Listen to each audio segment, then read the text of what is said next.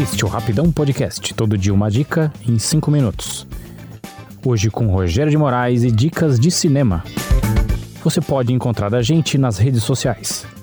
Facebook, Twitter e Instagram, basta procurar por Rapidão Podcast.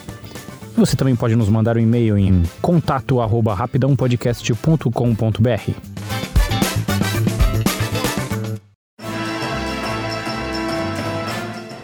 Olá, dileto ouvinte, tudo bem? Até que enfim é sexta-feira, então vamos para a nossa dica de cinema da semana. Hoje eu quero falar de mais um dos filmes da minha vida, daqueles que faço questão de rever de tempos em tempos. Lançado em 1981, ele está completando 40 anos e merece ter seu aniversário celebrado. Estou falando de Eles Não Usam Black Tie, obra fundamental do cinema brasileiro, dirigido por Leon Risman e que foi vencedor do Leão de Ouro do Festival de Veneza no ano do seu lançamento. Trata-se de uma adaptação da peça de mesmo nome, escrita em 1958 por Gianfrancesco Guarnieri, que também estrela o filme.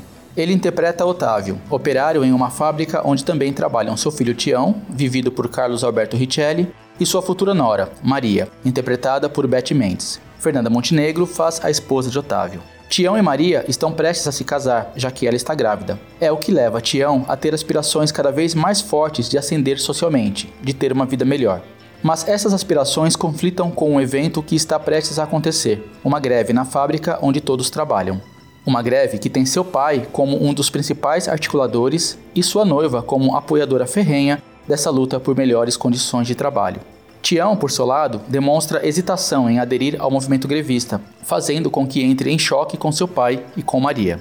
Eles Não Usam Black Tie é um filme sobre muitas coisas. É sobre a luta da classe trabalhadora, é sobre relações familiares conflituosas, é sobre um período marcante da história do país. É também um filme sobre coragem e covardia, e sobre posicionamentos políticos sólidos, sobre princípios inegociáveis. É por isso que se mantém atual e necessário. E esta atualidade está no modo como ele, hoje, ressignifica as coisas que mudaram desde que foi feito e reafirma aquelas que permanecem as mesmas. Esta atualidade está presente não apenas nas lutas da classe trabalhadora, que, mesmo em um regime democrático, ainda sofre violências por exigir condições dignas de trabalho e de remuneração, sem falar na falta de apoio de camadas da população que, mesmo fazendo parte dessa mesma classe trabalhadora, não se enxergam como tal. O filme também é atual quando pensamos em Tião e sua mentalidade individualista e seu desprezo pela luta coletiva.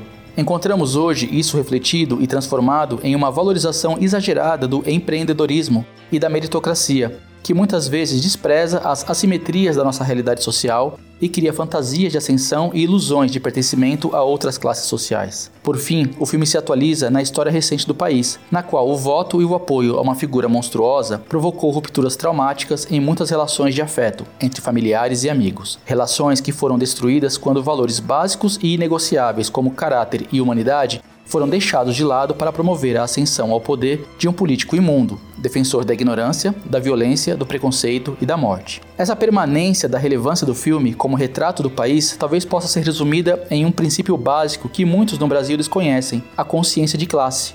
E se você quiser saber melhor o que isso quer dizer, pode começar buscando no Google por Consciência de Classe mais Rita Von Hunt. Você vai encontrar um vídeo de 5 minutos muito esclarecedor sobre o tema. Mas tem ainda uma outra coisa que se destaca imensamente em Eles Não Usam Black Tie, que é o modo fiel e verdadeiro como o filme reproduz o universo de uma família da classe operária nos anos 80. E isso eu posso atestar como testemunha, como alguém que cresceu em uma casa e em uma família da classe operária. Por isso, digo que há em cada cena do filme uma carga imensa de verdade. Ela está presente em cada cômodo das casas, em cada figurino, em cada objeto doméstico, em cada fala. E por isso, sempre desabo a chorar na cena do feijão, perto do fim. Porque para mim há duas coisas nessa cena. Primeiro, há o fechamento dramático daquela história familiar, representado pelo gesto distraído da personagem de Fernanda Montenegro.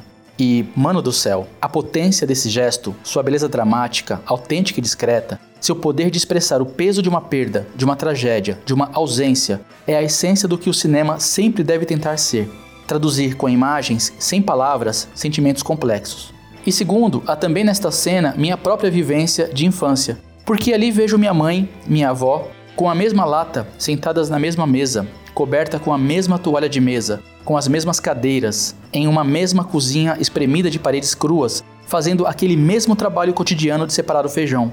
E isso me deixa comovido demais. Eles não usam black tie, está disponível na Globoplay. Espero que goste. Era só isso mesmo. Semana que vem eu volto com mais uma dica de filme. Até lá.